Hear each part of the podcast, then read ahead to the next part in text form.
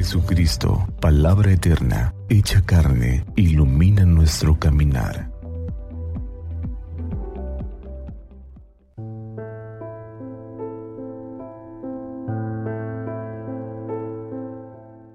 Jueves 29 de junio de la solemnidad de San Pedro y San Pablo.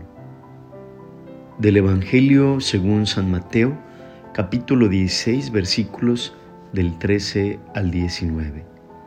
En aquel tiempo, cuando llegó Jesús a la región de Cesarea de Filipo, hizo esta pregunta a sus discípulos. ¿Quién dice la gente que es el Hijo del Hombre?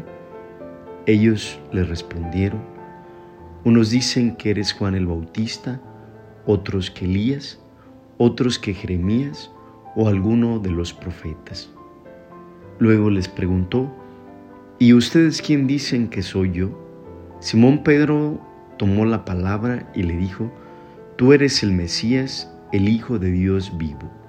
Jesús le dijo entonces, Dichoso tú, Simón, hijo de Juan, porque esto no te lo ha revelado ningún hombre, sino mi Padre que está en los cielos. Y yo te digo a ti que tú eres Pedro, y sobre esta piedra edificaré mi iglesia. Los poderes del infierno no prevalecerán sobre ella, yo te daré las llaves del reino de los cielos. Todo lo que ates en la tierra quedará atado en el cielo, y todo lo que desates en la tierra quedará desatado en el cielo. Palabra del Señor. Gloria a ti, Señor Jesús.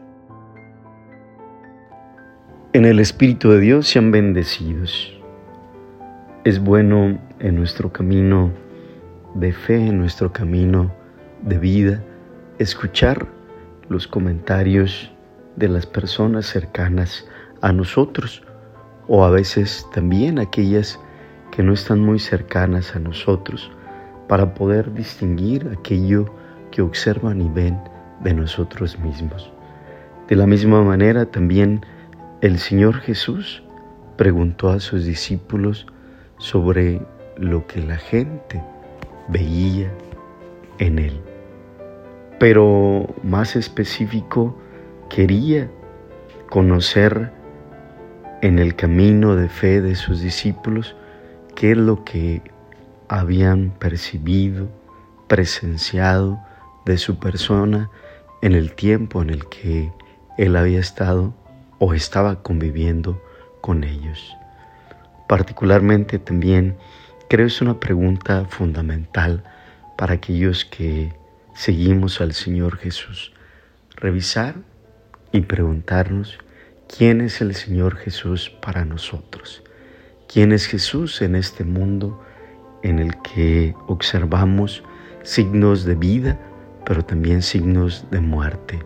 ¿Qué dice el Señor Jesús para la gente de a pie, para la gente que vive al día a día? ¿Quién es Jesús para nosotros? Que nos decimos seguidores del Señor Jesús. Que Jesús nos ayude a ver con claridad y sencillez su presencia en medio de nuestra vida. San Simón Apóstol, confírmanos en la fe.